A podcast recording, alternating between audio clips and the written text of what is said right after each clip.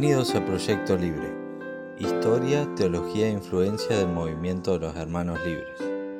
Hoy, el episodio de hoy va a ser un poco diferente, va a tener otro formato. ¿Por qué? Porque estamos con... ¿Cómo te llamas vos? Martín. Bien, Martín me va a ayudar a grabar este, este audio. Hoy vamos a hablar acerca de un hombre de Dios poco recordado. 10 datos sobre Robert Chapman. Número 1. Nacido en Dinamarca en 1803, en una familia rica de comerciantes ingleses, mostró gran actitud para aprender idioma, estudió y ejerció como abogado. Número 2. Su conversión tuvo lugar a los 20 años cuando fue invitado a escuchar al pastor Harrington Evans. Allí sus ojos fueron abiertos al Evangelio. Creyó en Cristo para salvación y poco después Chapman le pidió a Evans que lo bautizara. Evans pensó que debía esperar, pero Chapman insistió, me apresuraré y no me demoraré en guardar sus mandamientos. Su vida muestra que no es necesario que haya sido un vagabundo para tener una experiencia de conversión dramática. A pesar de la conducta aparentemente intachable de Robert, el cambio fue sorprendente. Número 3.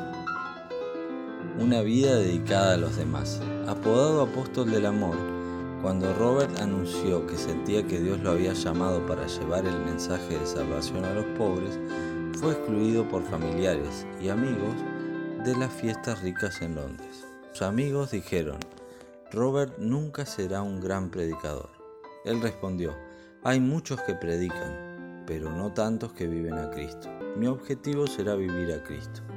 Rechazando mejores alojamientos, Chapman ocupó una cabaña en un barrio pobre, ubicado entre bares y casas de juego. Intentó vivir cerca de aquellos a quienes vino a servir. Su casa siempre estuvo abierta a recibir a los hermanos. Insistió en limpiar los zapatos de sus invitados. En la antigüedad, dijo, era costumbre lavar los pies de los santos.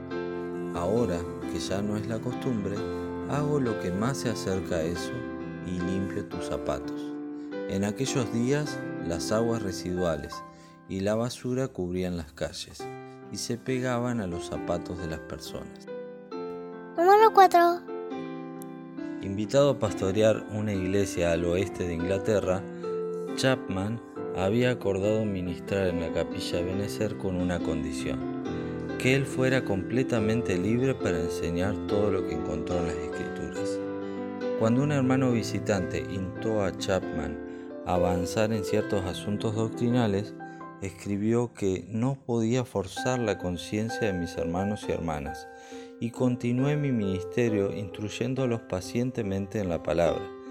Sabía que bien podría haber apoyado el caso con una gran mayoría, pero pensé que era más agradable para Dios trabajar para guiar a todos a la misma opinión. Luego agregó, a su debido tiempo, al esperar y con la bendición de Dios sobre nosotros, todos llegamos al mismo pensamiento.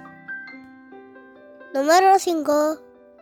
El yerno de George Mueller dijo que Chapman era uno de los amigos más antiguos y más cercanos de Mueller. Chapman probablemente estaba con Mueller cuando decidió comenzar a trabajar con huérfanos. Número 6. Spurgeon dijo de él, nunca conocí un hombre tan santo como él.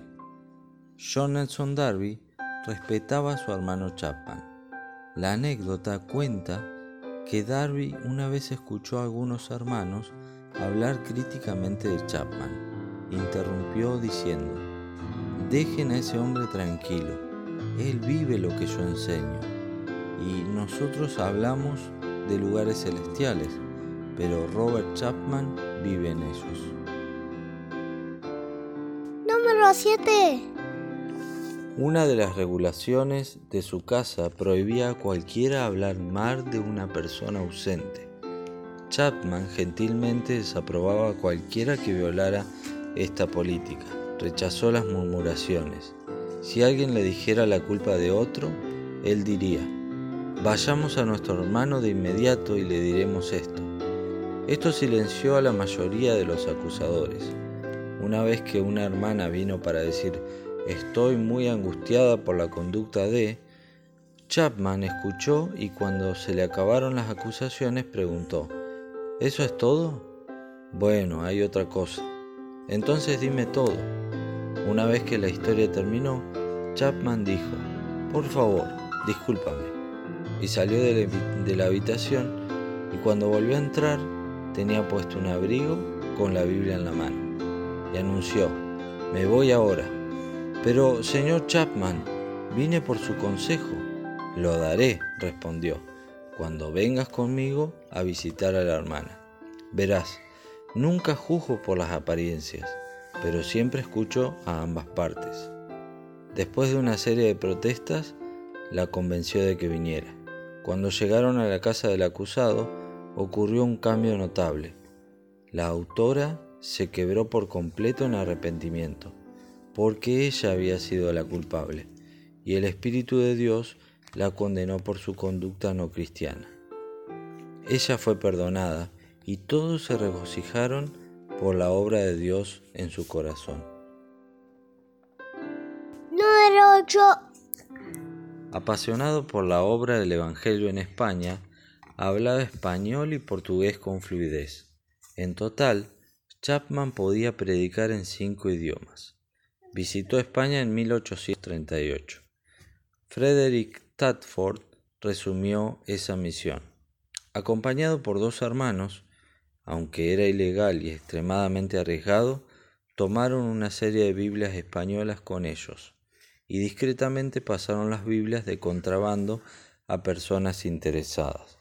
Cuando regresaron a Inglaterra, las oraciones de Robert Chapman y su defensa de las necesidades espirituales del país despertaron un considerable interés en las asambleas británicas. Número 9. Soltero de toda la vida, aprovechó al máximo su tiempo. En la cama a las nueve de la noche. Se levantaba a las tres y media o cuatro cada mañana. Decidió que un siervo de Dios debía pasar tanto tiempo en la palabra y en la oración como otros hombres pasan en sus bancos de trabajo. A menudo pasaba toda la mañana en esa ocupación. Él dijo, una cosa es leer la Biblia, elegir algo que me convenga, como se dice vergonzosamente, y otra cosa es buscarla para conocer a Dios en Cristo. En años posteriores, Chapman tomó el desayuno con los invitados de su casa a las 7 de la mañana. El almuerzo fue a las 12. La mesa era feliz y edificante. Después del desayuno, Chapman comentó un capítulo de la Escritura, precedido por un himno y seguido de oración. Muy bien, llegamos al último punto, el punto número 10. 800 personas escuchaban a Chapman predicar los domingos, hasta sus 98 años. Sus sermones completos a veces se imprimían en el periódico local. No queda espacio para contar su viaje evangelístico de 960 kilómetros solo por Irlanda, o de su obra misionera pionera repetida en España o los misioneros que inspiró a hacer un gran trabajo en la India, o los 165 sublimes himnos que compuso. Estos himnos demuestran su interés en la cruz de Cristo, especialmente la obra de la cruz en el carácter cristiano. El 2 de junio de 1902, en su centésimo año, sufrió una parálisis parcial. El 12 de junio, Robert Chapman quien enseñó a la gente lo que significa amar, entró en el reposo de su Señor.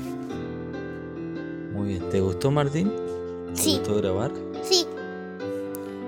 Un hermano contemporáneo a Robert Chapman dijo de él, en verdad recuerdo que su visita permanece con nosotros como una preciosa ilustración de hasta qué punto Dios puede reproducir en un creyente, incluso aquí, la imagen de su Hijo.